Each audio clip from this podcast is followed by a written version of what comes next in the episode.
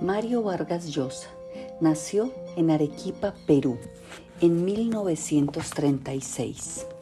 En su novela La fiesta del chivo asistimos a un doble retorno.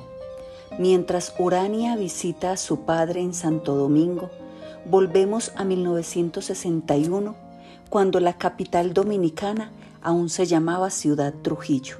Allí, un hombre que no suda tiraniza a tres millones de personas sin saber que se gesta una maquiavélica transición a la democracia. Los invito a escuchar mi podcast Breves Lecturas para el Alma.